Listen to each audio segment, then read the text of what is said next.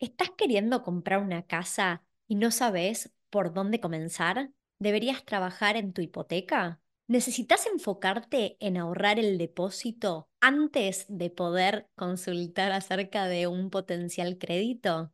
¿Podés siquiera pensar en comprar una vivienda si no tenés un trabajo estable con un sueldo mínimo? Hay una variedad de componentes a considerar y quédate tranquilo es lo más normal del mundo no saber qué pasos tomar para poder arrancar este camino y lograr ser propietario. En el episodio de hoy voy a ir paso a paso. Te voy a contar primero acerca de las bases del mercado inmobiliario y lo que tenés que saber acerca de las tasas de interés. Luego voy a enfocar en montos de dinero requeridos para poder entrar al mercado. Cómo es esencial que puedas proyectar cómo van a lucir tus gastos. Una vez que compres el inmueble, voy a revisar los gastos para que puedas presupuestar y puedas hacer cálculos.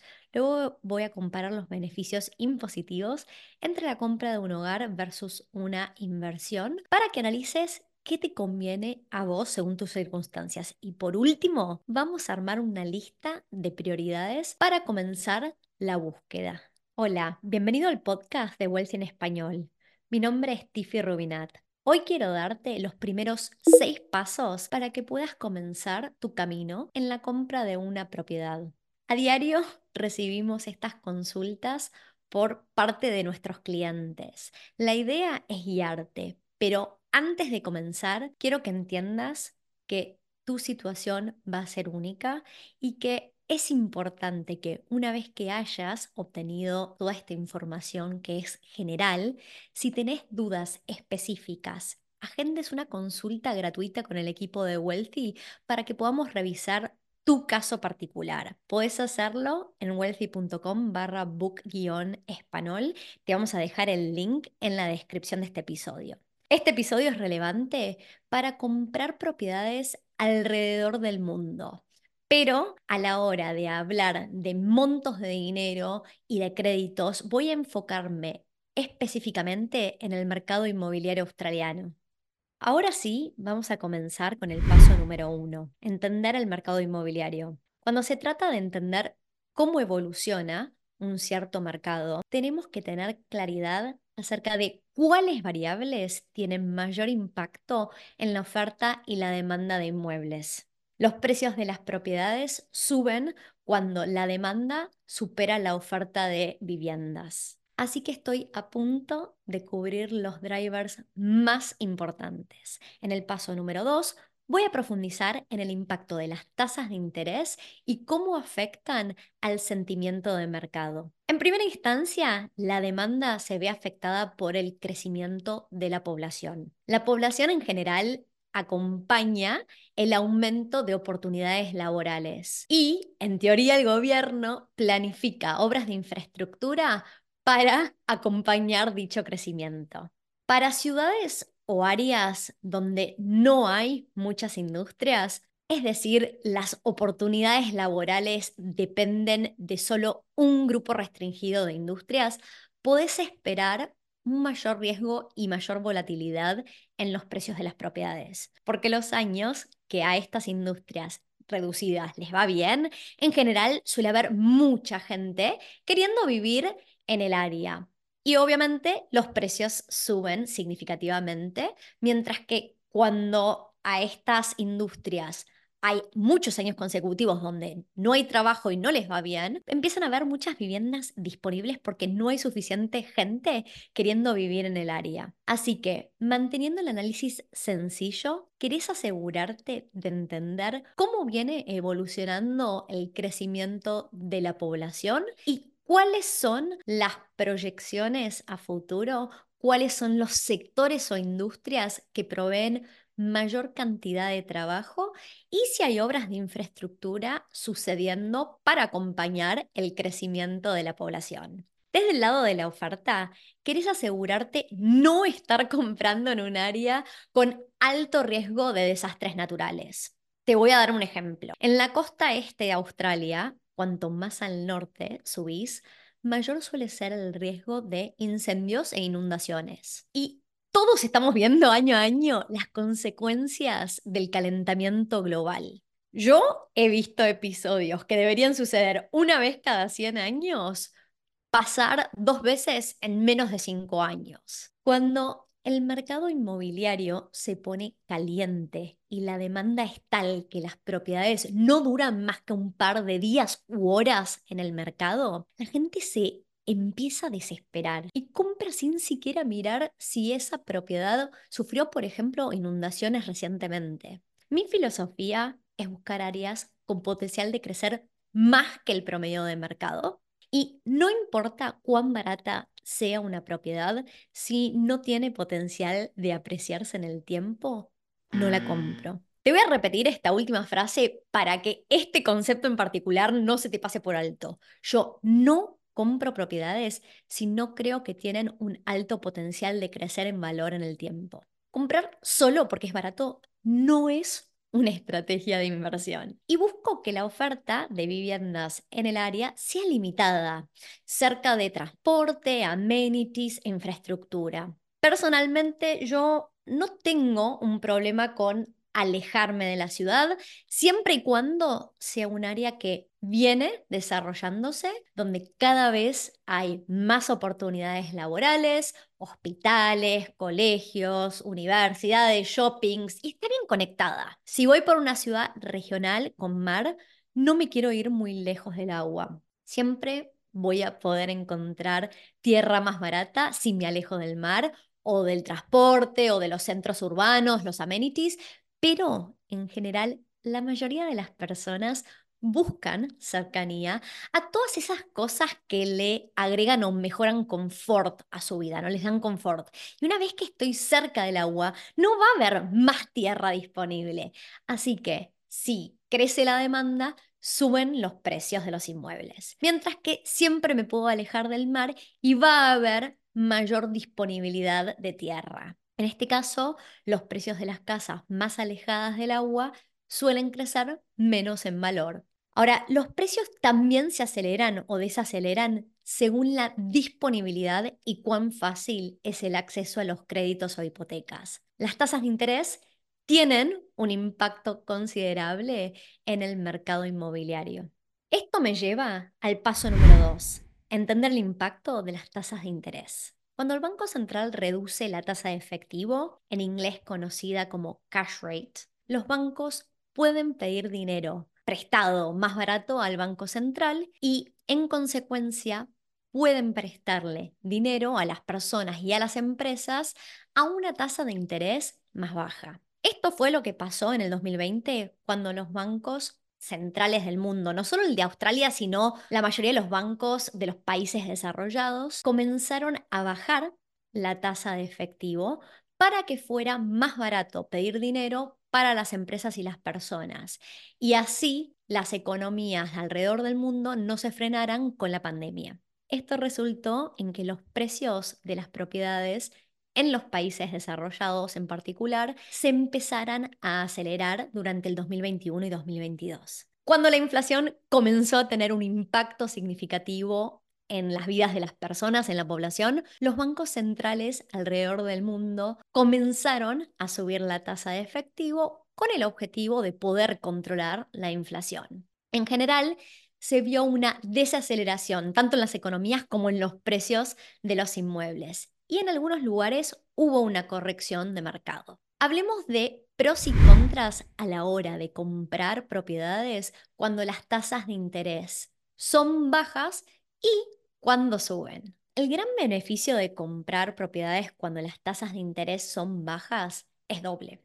En primer lugar, los repagos de la hipoteca son menores, entonces puedo considerar fijar la tasa de interés, por ejemplo, pero cada país funciona de manera distinta y mientras que hay ciertos mercados alrededor del mundo que permiten fijar las tasas a 30 años, hay otros, como Australia, que no vale la pena En Australia, el estándar es fijar a dos o tres años la tasa de interés. Para periodos mayores, la tasa que ofrecen los bancos suele ser demasiado alta y realmente no hace sentido. Entonces, acá viene el primer warning. Si no quiero meterme en un problema financiero y estoy viendo, o sea, estoy viviendo yo ahora en una época de tasas bajas, como se vivió durante la pandemia, tengo que entender cómo lucen mis gastos, incluyendo el repago de la hipoteca, con la tasa de interés de hoy en día, pero también necesito analizar qué pasaría si aumentaran las tasas de interés a una tasa promedio de los últimos años. Para que te des una idea, una tasa promedio en Australia de los últimos 10 años previo a la pandemia fue de alrededor del 5% anual. Ahora, durante los últimos 12 meses en Wealthy tuvimos tres clientes latinos que habían comprado su hogar en Sydney durante la pandemia y decidieron venderlo cuando se dieron cuenta que no podían repagar la hipoteca cuando se les terminaba este periodo de tasa fija de interés. Repagar una hipoteca de mi hogar con una tasa del 2.5% anual luce muy distinto en mis finanzas personales si ahora la tasa pasa a ser del 6 a 7% anual, que es realmente lo que pasó entre la pandemia y el 2023-2024. Porque mi sueldo probablemente no haya aumentado de igual manera. Y no es fácil, una vez que tuviste tu hogar, tener que mudar a toda tu familia a una casa alquilada. Suena un dolor de cabeza en primera instancia y parecería un retroceso, pero no lo es. Es el movimiento más inteligente que vi. Estos clientes vendieron sus casas en Sydney para invertir en mercados con mejor flujo de caja. O sea, al mudarse y alquilar, redujeron significativamente su costo de vida y como las propiedades de inversión generan ingresos, esto ayuda a aumentar la capacidad de deuda para poder seguir comprando propiedades. Quiero que entiendas que tu percepción de lo que es progreso puede estar distorsionado por las redes sociales, los medios, las noticias y lo que dicen tus conocidos. Pero he visto personas súper exitosas con portafolios de inversión enormes que alquilan su hogar. Yo elijo alquilar mi hogar e invertir en mercados inmobiliarios donde las hipotecas no me comen viva por el alto costo de la vivienda, ¿no? Estoy yendo por mercados un poquito más asequibles. No pienses que alquilar es equivalente a no progresar.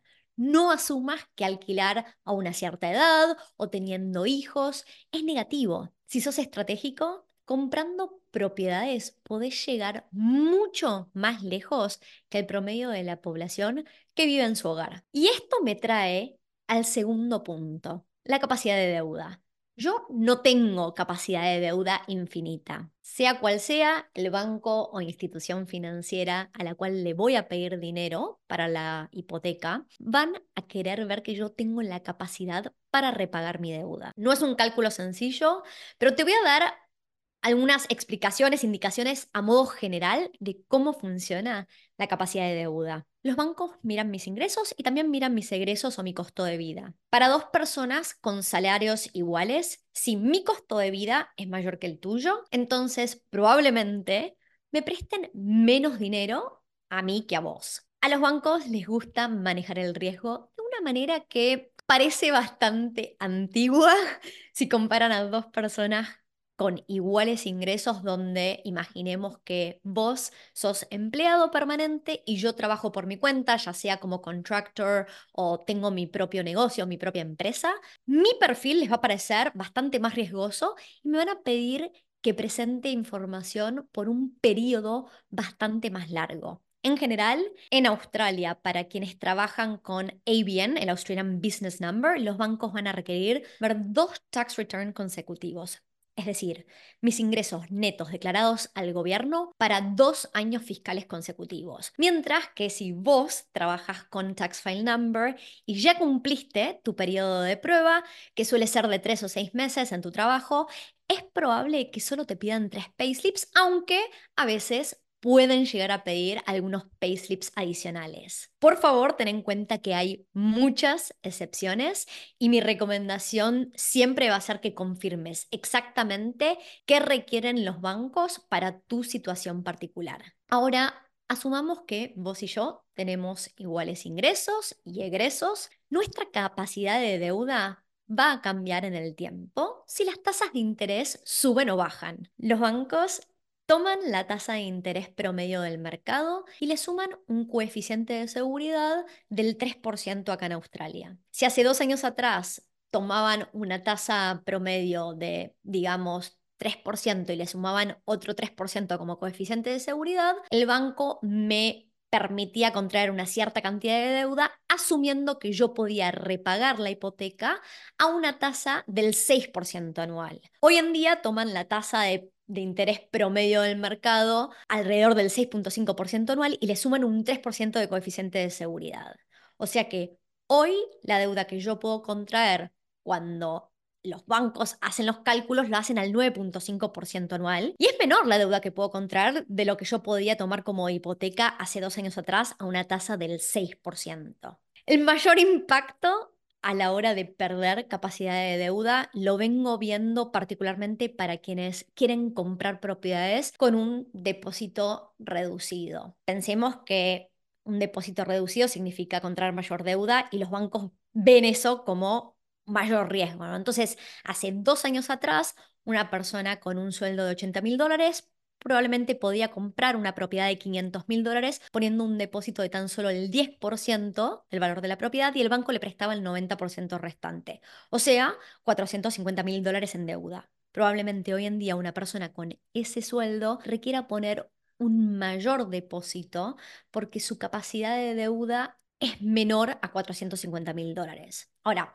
por favor considera que yo no puedo dar ayuda financiera y esto es simplemente lo que estoy viendo de las experiencias reales tanto de mis clientes como mía personal. Ahora, todos hemos sufrido una reducción en la capacidad de contraer deuda. También hay que considerar que el banco nos analiza de manera distinta si vamos a comprar un hogar o una inversión a la hora de calcular tu capacidad de deuda, una propiedad de inversión que genera un buen flujo de caja por el ingreso del alquiler o la renta, debería permitirte mayor capacidad de deuda que si fueras a comprar un hogar que no percibe un ingreso y especialmente si el repago de la hipoteca es mayor que lo que solías pagar en concepto del alquiler de tu hogar. Por todo esto, mi opinión es que siempre vale la pena considerar si el gobierno, por ejemplo, está dando algún incentivo. En Australia hay incentivos que pueden variar por estado o territorio. Si vivís en Sydney y querés usar el Fresh Home Loan Deposit Scheme, que es algo que viene, va, cambia todos los años, pero puedes entrar con un depósito de tan solo 5% al mercado. Pero, acá viene un gran pero, es importante entender que si solo vas a poner un depósito del 5%, ¿cuánto es tu capacidad de deuda y cuánto es el máximo que los bancos pueden prestar? O sea, dentro de tus egresos, los bancos consideran que, por ejemplo, los hijos son un gasto considerable y reducen tu capacidad de deuda. Tuve una conversación la semana pasada con una pareja que tienen 50 mil dólares en ahorros, viven en Sydney, tienen dos hijos y están considerando entrar al mercado con un depósito del 5%. Increíblemente, el banco les dijo que tienen una capacidad de deuda de 900 mil dólares. A mí ya cuando de entrada me dieron los números de ingresos y egresos, esta capacidad de deuda no me cerró por ningún lado y realmente dudo que los bancos le terminen prestando esa cantidad de dinero. Hicimos unos números bastante rápidos y en el momento que compraran su hogar, contrayendo esa deuda que dicen que les pueden prestar, el aumento en su costo de vida versus seguir pagando el alquiler era tal que en vez de lograr ahorrar 30 mil dólares al año, pasaban a no poder ahorrar absolutamente nada. Esto significa que están a un imprevisto, una emergencia médica, de ir a bancarrota, sin contar con que en este caso en particular había un solo ingreso familiar fuerte y si esa persona pierde su trabajo, no tendrían fondos ni para sobrevivir un mes. La parte más dura es que el sueño de tener tu hogar, o sea, uno asume que estamos comprando algo que es nuestro, que nos da libertad de decorarlo, hacer lo que querramos, que no dependemos de un propietario, no sea, nos está dando libertad, llamémoslo, ¿no? Pero en realidad esa propiedad le pertenece al banco hasta que paguemos la hipoteca y pasar a no poder ahorrar, vivir mes a mes y depender tan fuertemente del sueldo que te paga tu empleador, no sé, a mí me genera lo opuesto a ese sueño de libertad. Es lo que yo conozco como la carrera de ratas y si no sabes de lo que estoy hablando, te recomiendo que leas el libro Padre Rico, Padre Pobre de Robert Kiyosaki. Lo menciono en montones de episodios, pero él describe muy bien el concepto de la carrera de ratas. A ver, el mensaje es que no tenés que tomar deuda solo porque te presten dinero. Esa deuda para tu hogar puede provocarte la cárcel financiera, ¿no? En vez de darte libertad. Si quieres escuchar la experiencia de una persona que fue a la quiebra, lamentablemente, comprando su hogar acá en Australia, te recomiendo que escuches el podcast 111. Ahora, hablé de tasas de interés altas y cómo se reduce la capacidad de deuda.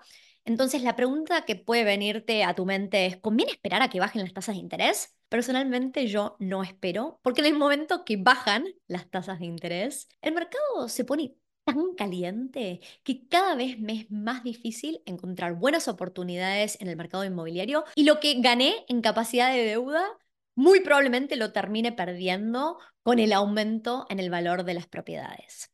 Ahora, hay excepciones también a la regla. Por ejemplo, todo el año 2023 fue una gran excepción. En un contexto de tasas de interés bastante altas, hacía sentido asumir que los precios iban a bajar. Los precios de las propiedades hablo, ¿no? Pero el faltante de vivienda fue tal que los precios en Australia crecieron un 8.1% a nivel total nacional durante el 2023. Ahora voy a pasar a hablar del paso número 3, entender cuánto dinero necesito.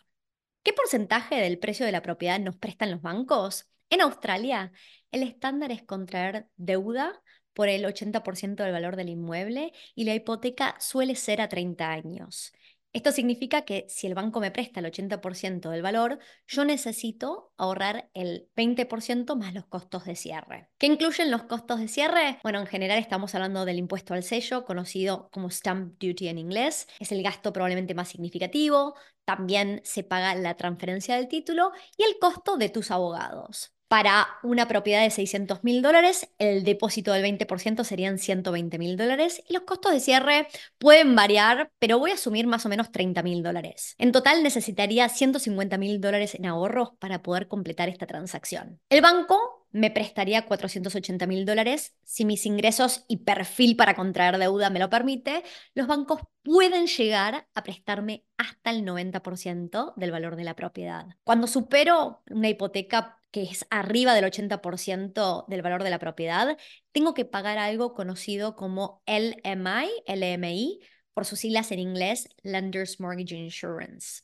Algunos bancos me van a permitir capitalizar el LMI, es decir, lo que me van a cobrar lo ponen dentro del crédito de la hipoteca, mientras que otros me van a pedir que lo pague en efectivo. En general, si ponemos el LMI dentro de la hipoteca, no nos queremos pasar del 90% de deuda, incluyendo el LMI, porque si lo superamos, la tasa de interés suele irse por las nubes. Es un riesgo muy alto para el banco, entonces lo que termina pasando en general es que en vez de pedir uno el 90%, termino pidiendo alrededor del 88% del valor de la propiedad y así me quedo por debajo del 90% cuando capitalicé el LMI. Vamos a hacer un ejercicio, el ejercicio anterior, donde compro una propiedad de 600 mil dólares, si el banco me presta el 88% del valor, eso sería una deuda de 528 mil dólares. Y mi depósito sería de 72 mil dólares más los 30 mil dólares de costos de cierre. O sea, en este escenario necesito ahorrar 102 mil dólares, donde Obviamente hay una diferencia entre ahorrar 102 mil y 150 mil, ¿no? Son 50 mil dólares más,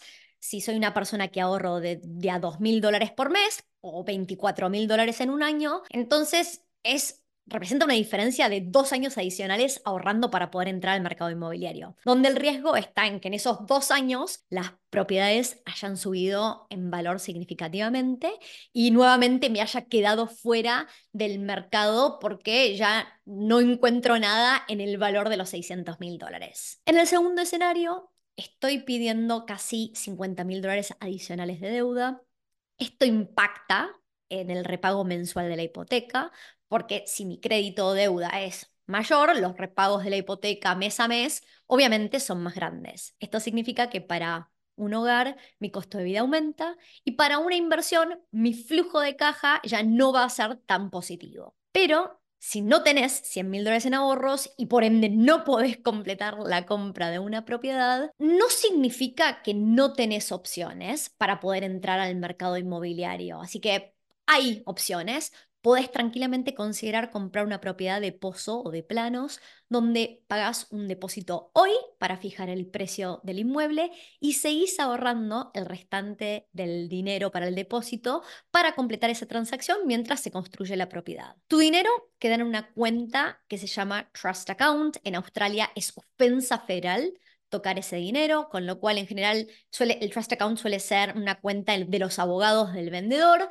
y los abogados únicamente van a liberar ese depósito inicial el día que ocurre lo que se llama el settlement, que es donde se transfiere el título de propiedad y se transfiere la totalidad del, precio de compra y te entregan la llave. Esto significa que el desarrollador debe asegurar su propio financiamiento para poder construir. O sea, no puede usar el dinero de tu depósito inicial para construir. Y vos no tenés que pagar cuotas mensuales mientras se construye. El gran beneficio es fijas el precio de la propiedad y puedes seguir ahorrando mes a mes, donde en realidad sí hay un riesgo, no existe la inversión sin riesgo. El riesgo está en que nadie te puede garantizar que los bancos te van a otorgar una hipoteca cuando te entreguen la propiedad. O sea, los bancos suelen hacer algo que se llama un pre-approval. Un pre-approval dura tan solo tres meses. Entonces, si compras una propiedad que se completa en dos años, ningún banco te va a garantizar hoy el préstamo. O sea, recién vas a aplicar la hipoteca cuando estemos a menos de tres meses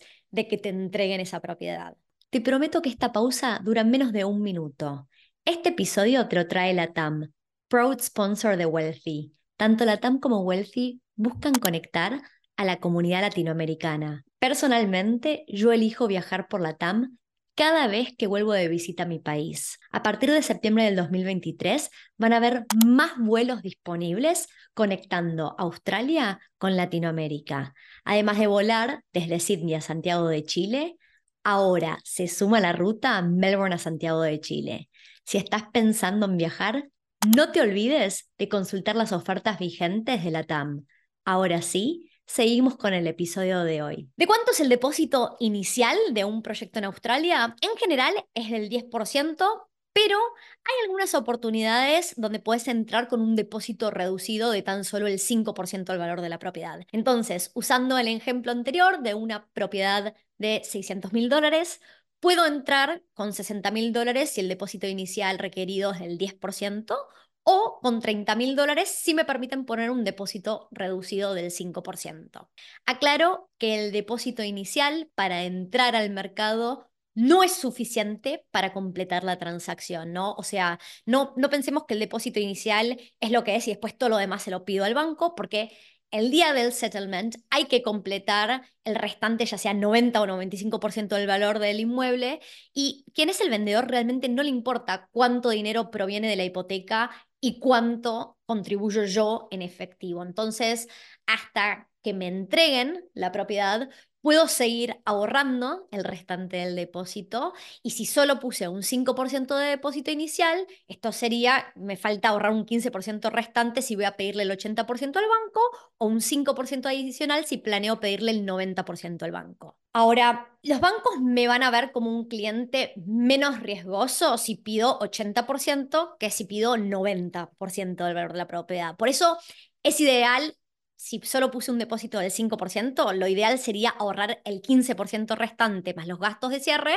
para no pedir más del 80%. O sea, reduzco mi riesgo ahorrando más dinero y pidiendo un porcentaje de deuda menor. En cualquiera de todos estos escenarios, es importante saber ¿Cuánto ahorro en promedio por mes? Es normal que mis ahorros fluctúen mes a mes, así que una buena forma de obtener ese promedio es analizar cuánto logré ahorrar, por ejemplo, los últimos 12 meses. Si no logro ahorrar un mínimo de 1.000 a 1.500 dólares por mes, diría es lo mínimo quiero apuntar, va a estar difícil que los bancos me otorguen una hipoteca porque cuando hacen ese análisis de yo poder repagar una hipoteca, si ahorro menos de 1.000 a 1.500, con las tasas como están hoy en día, si me prestan, me prestan muy, muy, muy poco dinero y me va a costar mucho encontrar una propiedad en el valor por la hipoteca que me dan, ¿no? Entonces, cuando analicen mi situación, realmente va a estar difícil que puedan ver que yo puedo repagar esa deuda. Así que, por favor, no tomes esto como palabra santa. O sea, siempre, siempre, siempre necesitas consultar con un mortgage broker o directamente en el banco, pero para que tengas una indicación, el mínimo de ahorros anuales para estar encaminado hacia una hipoteca son alrededor de 15 mil dólares. Ese es el mínimo. Y obviamente, cuanto más ahorres, mejores van a ser tus posibilidades. Si no has logrado ahorrar este monto como mínimo, mi recomendación es que antes de que empieces a enfocar todas tus energías en inversiones inmobiliarias, primero pongas tu foco en cómo puedes lograr ya sea generar mayores ingresos o reducir tus gastos para poder llegar a esta capacidad de ahorro como mínimo. Por el contrario, puedes ser excelente ahorrando y no tener muchos ahorros en este momento. Puede haber un montón de situaciones. Por ejemplo, tenemos muchos clientes que vienen de pagar una, dos, tres visas y finalmente obtienen la residencia permanente acá en Australia. Entonces, tenés 50 mil dólares en ahorros y ahorras en promedio, no sé, 4 mil dólares por mes.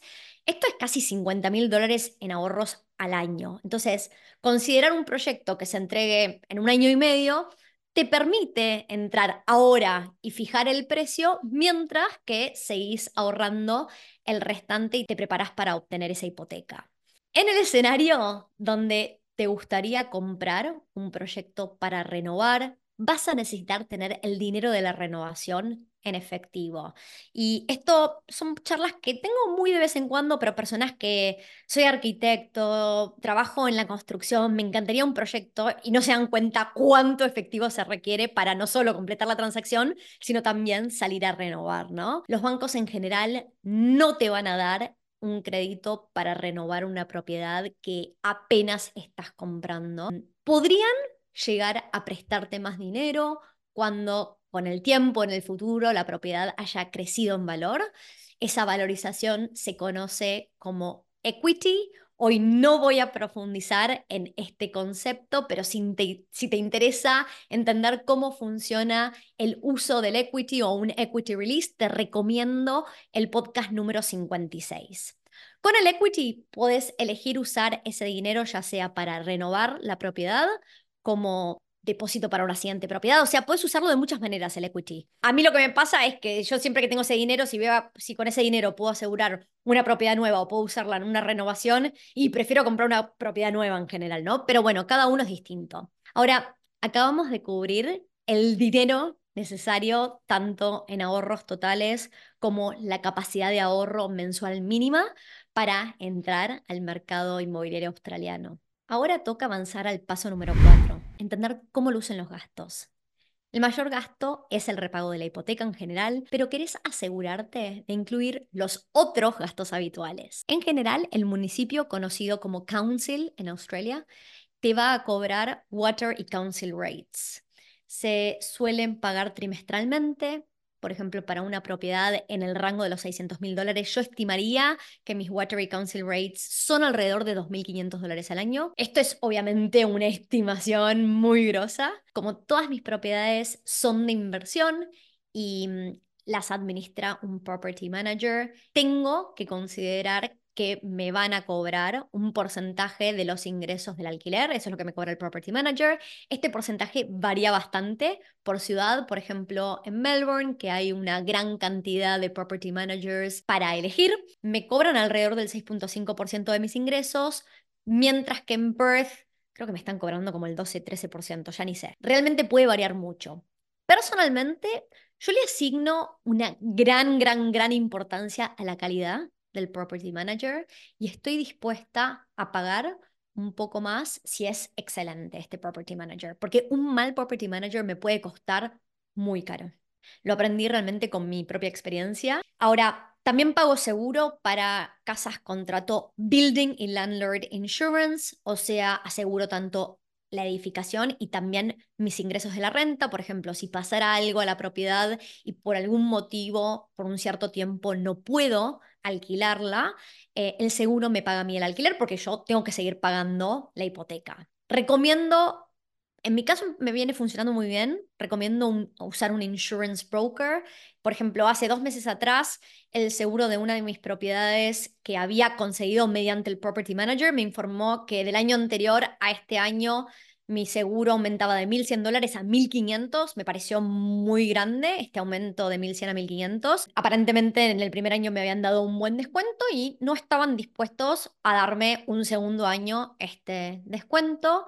Consulté con un insurance broker y, mm, y me ofrecieron una nueva aseguradora que me cubría por 1.200 dólares al año y eran todos montos muy similares los que me cubría tanto para el Building Insurance como el Landlord's Insurance. Ahora, para quienes compran propiedades que mm, comparten ya sea paredes, techo, pisos, etcétera, como puede ser una unit o un townhouse, en general se paga body corporate el gasto más grande del body corporate es justamente el seguro del edificio y obviamente si hubiera mantenimiento en común también lo cubre. Los body corporates pueden variar mucho. En general, los seguros son más baratos al sur de Australia y más caros cuando nos vamos hacia el norte, donde hay mayores riesgos de desastres naturales, como hablamos al principio. Como regla general, lo que solemos ver es que el body corporate de un edificio con amenities, ya sea en Melbourne o Canberra, suele ser similar al costo del body corporate de un edificio sin amenities en Sydney y más barato que un body corporate de un edificio sin amenities en Queensland. El mantenimiento es lo que más varía según los años de la construcción y la calidad del inquilino que yo tengo, que atraemos, por ejemplo, mis primeras propiedades eh, parecían tener un gran cash flow en papel cuando hice el análisis, pero en realidad necesitaron mucho más mantenimiento del que yo pensé que iban a necesitar por ser edificaciones viejas y estar en áreas regionales donde hay mucha gente rotando, gente de paso que no cuida lo ajeno. Entonces mi mantenimiento en una de las propiedades eh, llegó a ser de en promedio 4 mil dólares al año durante los últimos cinco años. Es un mantenimiento bastante alto. Mientras que mis propiedades nuevas por el momento están resultando no tener cuasi mantenimiento. Siempre asumo como un mínimo de 500 dólares al año. También pago land tax. El impuesto a la tierra se calcula por estado o territorio y se paga cuando se supera un cierto valor mínimo del componente tierra eh, este monto recomiendo que lo googlees. hay calculadoras virtuales online para cada estado o territorio de Australia y es bastante fácil de chequear. Ahora vamos con el paso número 5. Entender los beneficios impositivos entre la compra de un hogar y una propiedad para inversión. El beneficio más tentador de un hogar, a mi parecer, es que el día que lo venda no pago capital gains tax. Es decir, si compré una propiedad de 600 mil dólares y la vendo en un millón, hice una ganancia o capital gain de 400 mil dólares. Si viví en esa propiedad, incluso si me mudé y la convertí en una inversión, puedo venderla hasta seis años después de haberme mudado y no pagar capital gains tax. Ahora, por favor, consulta este dato con tu contador porque Sí, eh, puede variar y sobre todo las leyes van cambiando en el tiempo, así que antes de que hagas nada, por favor consulta con tu contador. Pero los beneficios impositivos de las propiedades de, inversión son para mí todavía mucho más atractivos que lo que acabo de escribir, porque los ingresos del alquiler suman hacia mi capacidad de deuda y todos los gastos, incluyendo los intereses de la hipoteca, son deducibles de impuestos. Hay dos conceptos muy importantes cuando hablo de mis ingresos y egresos de una propiedad de inversión. Uno es el flujo de caja, en inglés conocido como cash flow, y el otro es el concepto de negative gearing, que es una palabra, un, término que se usa muchísimo en Australia. Es fácil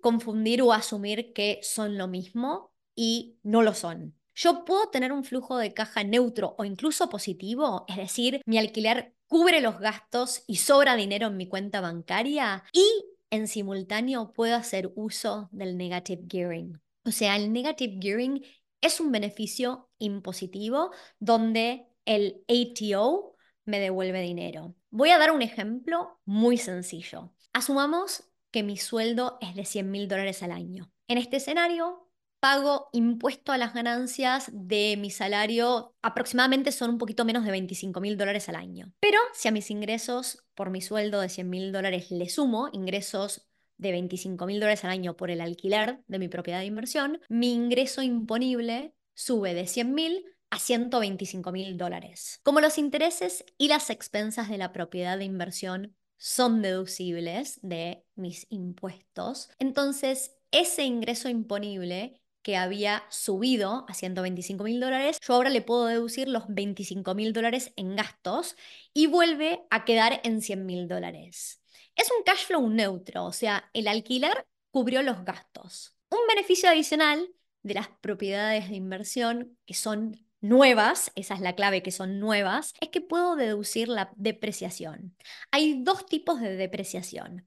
Por un lado está la depreciación del edificio y por el otro lado la depreciación de los elementos fijos y accesorios. El edificio o la construcción se puede depreciar los primeros 40 años de vida, mientras que los elementos y accesorios suelen depreciarse mayormente en los primeros 10 años. Ahora, te voy a dar algunos ejemplos de elementos y accesorios como para que te des una idea. Podemos estar hablando de aires acondicionado, cercos que tienen la casa, cortinas, alfombras, el horno, etc. La depreciación no es dinero que sale de mi cuenta bancaria. Se la conoce en inglés como una non-cash deduction porque justamente es una pérdida en papel. Entonces, en el escenario que venía describiendo, habíamos llegado a un flujo de caja neutro cuando sumábamos los ingresos por alquiler y restábamos los intereses de la hipoteca y las expensas de esta propiedad de inversión. Pero el Australian Taxation Office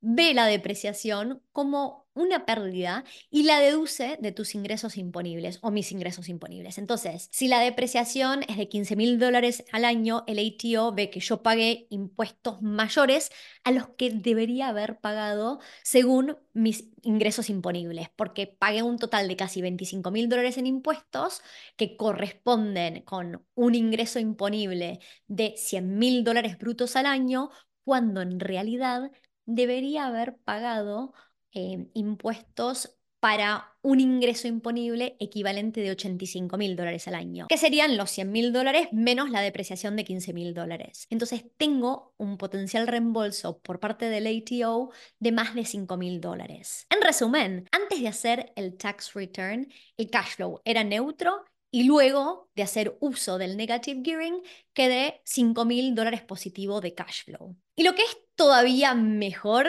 a medida que el alquiler de mi propiedad de inversión aumenta en el tiempo y el valor de la propiedad también sube, yo puedo usar el equity para comprar más propiedades. Y no necesito vender, por ende no necesito pagar capital gains tax. Puedo aumentar mi deuda que se va a seguir pagando con los ingresos del alquiler, porque ahora estos ingresos en el tiempo han subido, y puedo construir un portafolio de inversión de múltiples propiedades sin tener que vender ni pagar impuesto sobre la ganancia del capital.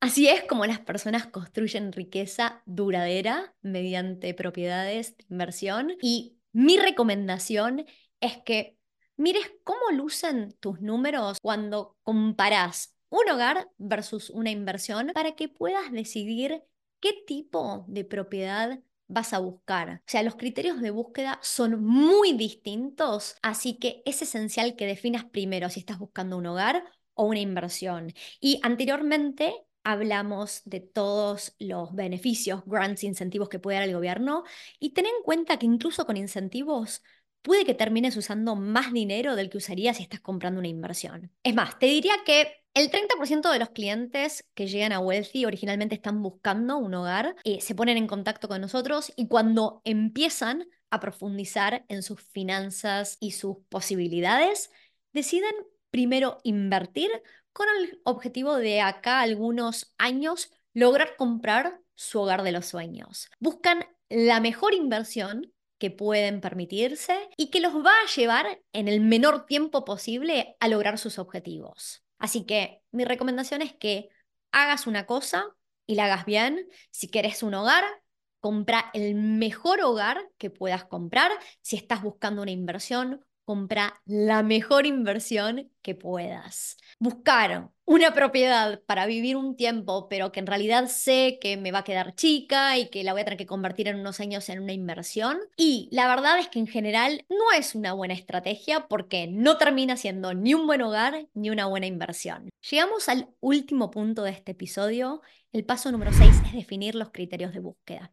Y únicamente puedo escribir mis criterios de búsqueda básicos en una hoja si entiendo qué estoy buscando, cuánto dinero en efectivo tengo hoy y cuánto puedo ahorrar por mes. Porque al ir entendiendo más acerca del mercado inmobiliario, empiezo a cerrar la brecha entre expectativa y realidad. Es muy común me ha pasado, querer muchas cosas y que la realidad me dé un cachetazo, ¿no? Me dé una bofetada y me diga, Tiffy, despertate porque lo que vos estás esperando no existe.